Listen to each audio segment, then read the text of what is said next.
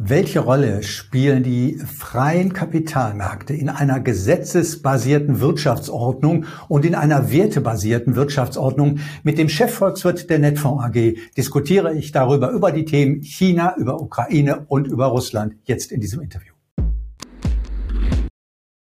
Die Nervosität an den Finanzmärkten nimmt zu und äh, man hat äh, fast den Eindruck, dass was gestern galt, ist heute nicht mehr gültig.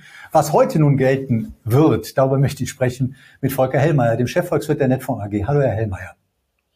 Hallo, Herr Kerscher. Mit dem Blick auf die Finanzmärkte, was gilt denn heute? Es gilt Hoffnungswerte. Äh, was wir immer wieder sehen, ist, dass nach Abverkäufen auch Gegenreaktionen einsetzen. Und es hat mit einem Phänomen zu tun. Was ist dieses Phänomen? Das Phänomen ist, dass die Märkte mittlerweile schon sich sehr weit abgesichert haben über Optionen, über Futures.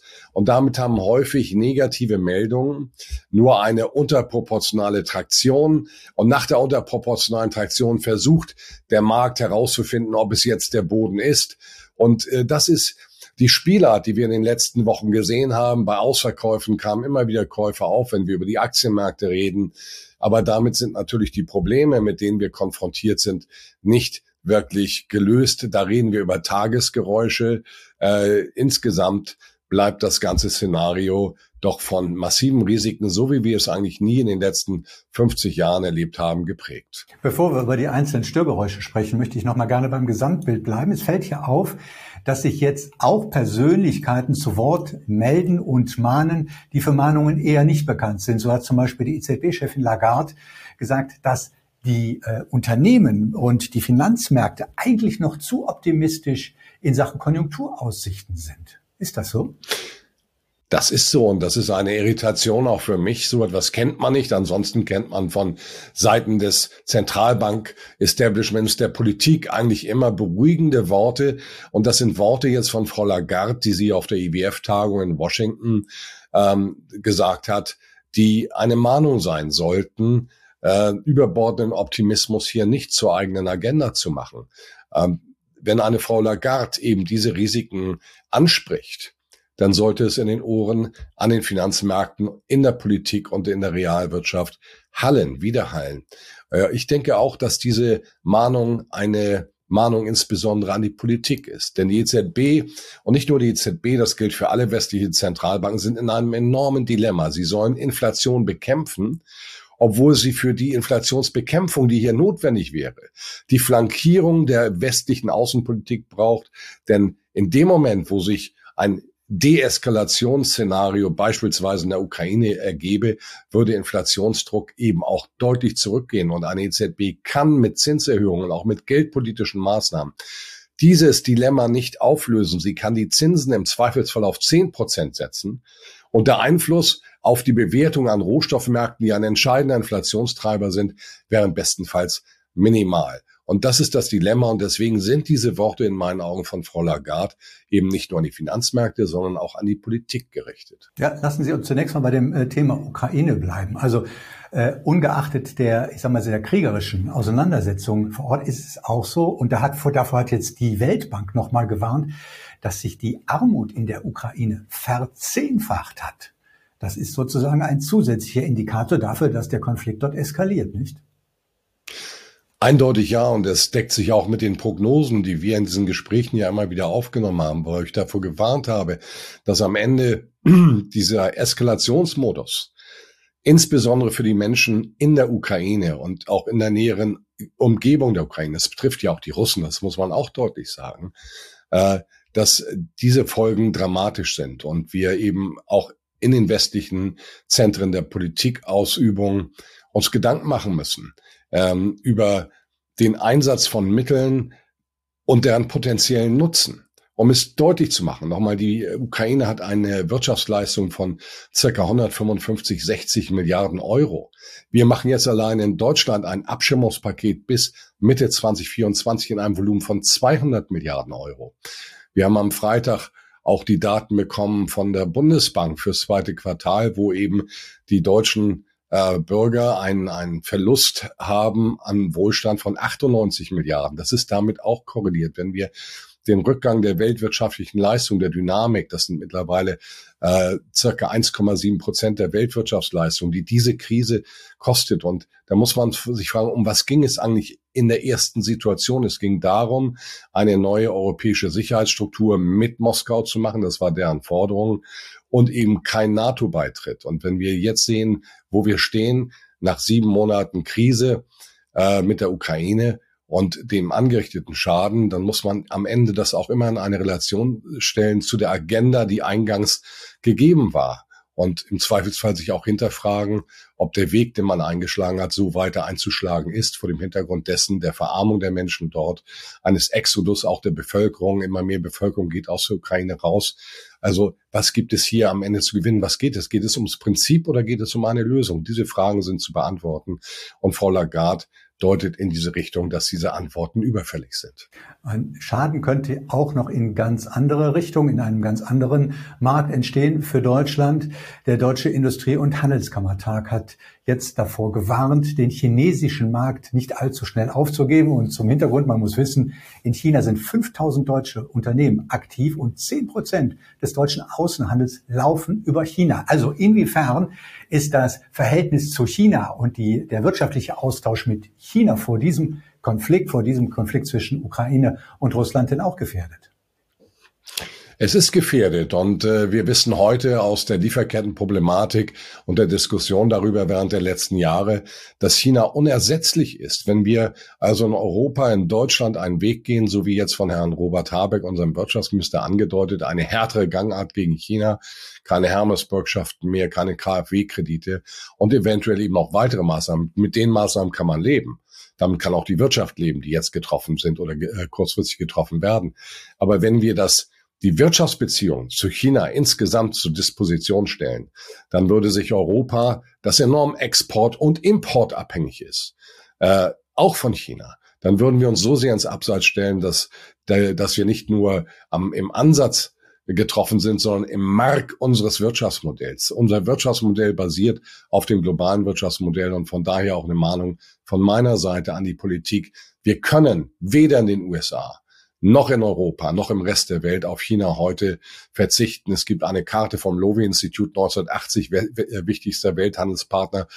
USA waren in Blau abgebildet. Das ist fast alles blau wenn wir, es gibt nur, es gibt kein Update, seit, es gab 2018 nochmal dieselbe Karte und da ist fast alles rot und das ist China. Das heißt, China ist so elementar, dass wir ohne China mit unseren Just-in-Time-Lieferketten nicht klar kämen und die Schäden in keinem Verhältnis zu irgendeinem politischen Nutzen standen.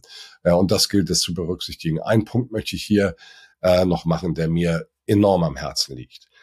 Ich stehe für die gesetzesbasierte Ordnung in der Weltwirtschaft und in der Weltpolitik. Die gesetzesbasierte Ordnung bedeutet, wenn ich in ein Gremium reingehe, internationale Währungsfonds, Weltbank oder die Welthandelsorganisation, dass ich mich deren Gesetzmäßigkeiten unterwerfe und deren Schießsprüche auch anerkenne. Und die WTO, die Welthandelsorganisation, ist das Wichtigste, was es gibt für die globale Wirtschaft. Es stellt das Skelett dar, das Skelett, um das sich die gesamte globale Wirtschaft im Grunde genommen muskulär ansiedelt.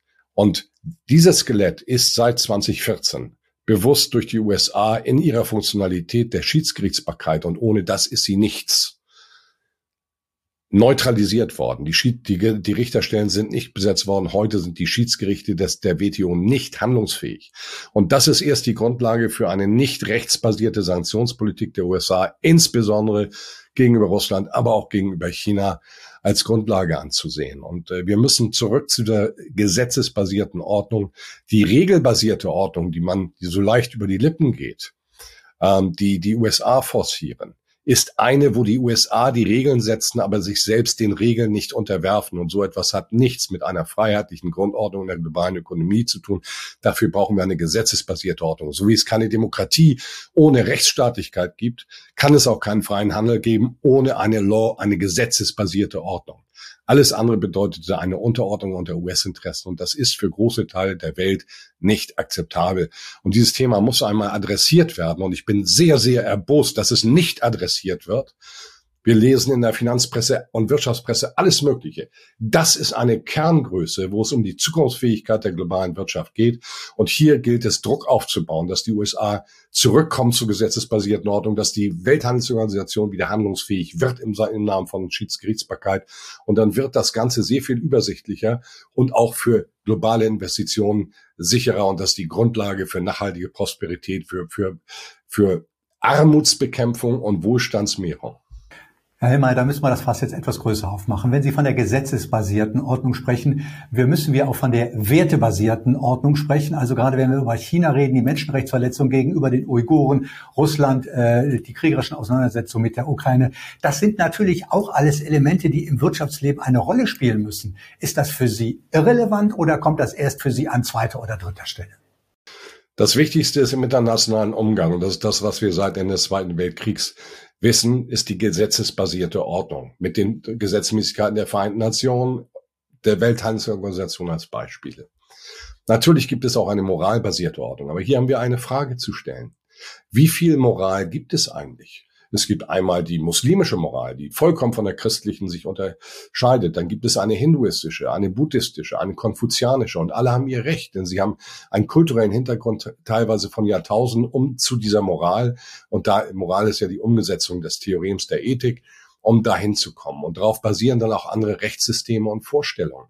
Und wir haben in meinen Augen leider im Westen die Vorstellung, dass wir ein Recht haben, global unsere Moralvorstellung der christlich-westlichen Welt anderen aufzuzwingen. Damit sind wir seit 20 Jahren mit Regime Change im Mittelmeerraum, in Afghanistan, im äh, Nahen Osten, im Irak gescheitert.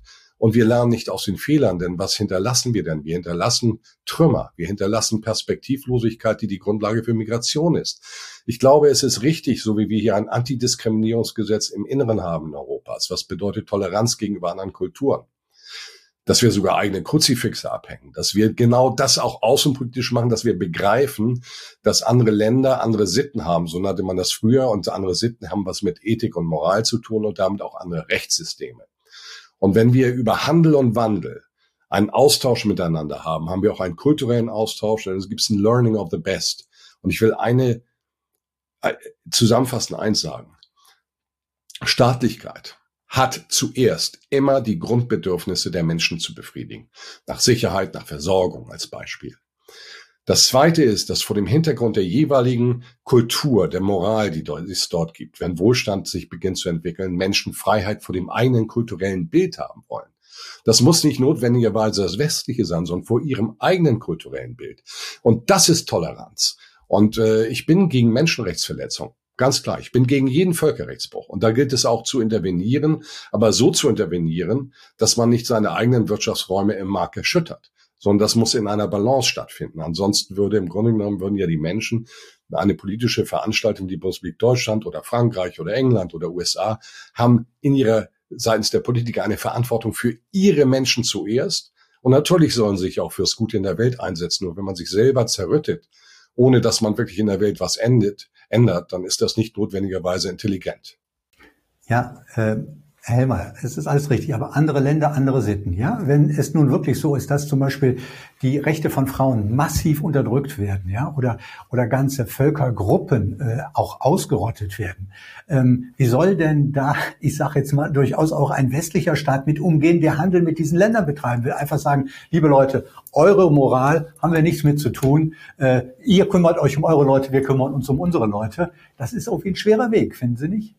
Deswegen sage ich ja, man soll in erster Linie hat man eine Verantwortung für den eigenen Raum, im zweiten eine Wirkung im Bereich der internationalen, internationalen Gemeinschaft. Das erste, was ich dem Besten sage, ist, angenommen, man hätte, hätte es mit Frauenrechten ernst gemeint, dann hätte man Syrien nie angreifen dürfen, da hatten Frauen alle Frauenrechte und auch Libyen.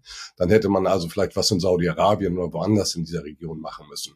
Also hier gibt es schon mal eine Asymmetrie der Anwendung der Betrachtungsweisen. Wenn wir über Menschenrechtsverletzungen geben, gehen, dann gibt es in der Tat auch im Völkerrecht ähm, Regelungen, die Sanktionen vorsehen, aber diese Sanktionen sollten eben stärker gegen den wirken, gegen der gegen die Regeln verstößt, als gegen den, der sie ausspricht. Und da sind, gibt es Diskussionsbedarf, beispielsweise hinsichtlich der Ukraine. Ähm, das sind keine einfachen Felder. Und ich glaube, in, bei diesen ganzen Entscheidungen, weil ich verstehe Ihre Sorge, Herr Kerscher, und auch die Sorge, die wir in den Medien haben und auch in der Gesellschaft, in der westlichen Gesellschaft diesbezüglich. Aber es gibt hier kein Weiß-Schwarz. Da gibt es immer nur Modelle, die abwägen müssen, inwieweit damit eben auch Erfolge erzielbar sind mit den angesetzten Politiken. Wenn es nur Symbolpolitik am Ende ist, die sich gegen einen selber äh, auswirkt, dann macht das Ganze keinen Sinn, dann brauche ich ein anderes Format, dann brauche ich eine andere Herangehensweise. Und die beste Herangehensweise ist Diplomatie. Zum Beispiel wäre eine Lösung vielleicht gewesen, wenn wir mal an China denken, an die Uiguren, dass man hier mit äh, UN-Beobachtern äh, das Ganze bestückt als Beispiel und das Ganze auf einer freundlichen und nicht konfrontativen Art und Weise, um eine Wirkung zu erzielen.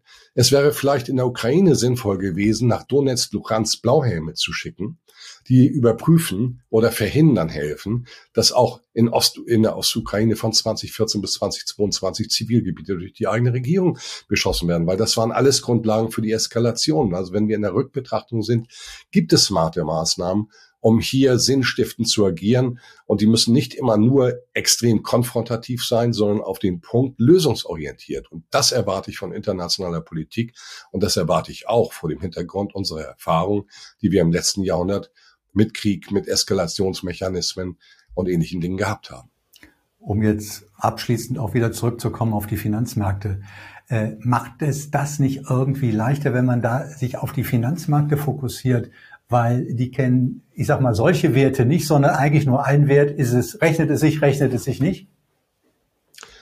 Das ist in der Tat einfacher. In, äh, und ähm, immer dann, wenn man Wirtschaft in Politik viel Raum gibt und damit auch die Vernetzung der globalen Welt vorantreibt, nehmen übrigens ultimative politische Risiken, wir reden hier über Krieg, grundsätzlich ab, weil es zu viele Verlierer gibt und zu wenig Gewinner. Und deswegen bin ich ein Freund von Ökonomie, von Wirtschaftsverflechtungen, weil es am Ende ultimativ immer ein friedenssicherndes Instrument ist. Äh, und in der Tat ist es einfacher, weiß und schwarz zu erkennen. Denn die Zahlen lügen nicht. Und äh, wichtig wird es jetzt sein, und darüber haben wir auch schon gesprochen, dass wir erkennen, dass wenn wir diese Wege weitergehen im Westen, dass vielleicht am Ende, und da verweise ich jetzt auf das anstehende G20-Treffen auf Bali in Indonesien, der Staatschefs, dass nicht der Westen sich am Ende isoliert. Ich habe eben gerade eine Präsentation noch fertig geschrieben. Äh, die aufstrebenden Länder, die nicht teilnehmen an den gesamten äh, Sanktionen, beispielsweise gegenüber Russland und dadurch ein, eine bessere und dadurch bessere Terms of Trade, Wirtschaftshandelsbedingungen bekommen, liegt bei 66 Prozent. Und ähm, es mag eine Warnung sein, denn am Ende ist der Westen auch von diesen Ländern, weil viele von denen die Rohstoffe dieser Welt äh, produzieren und dem Markt zur Verfügung stellen. Vielleicht ist solche Isolierung am Ende für den Westen viel schädlicher, als es jetzt noch erkannt wird.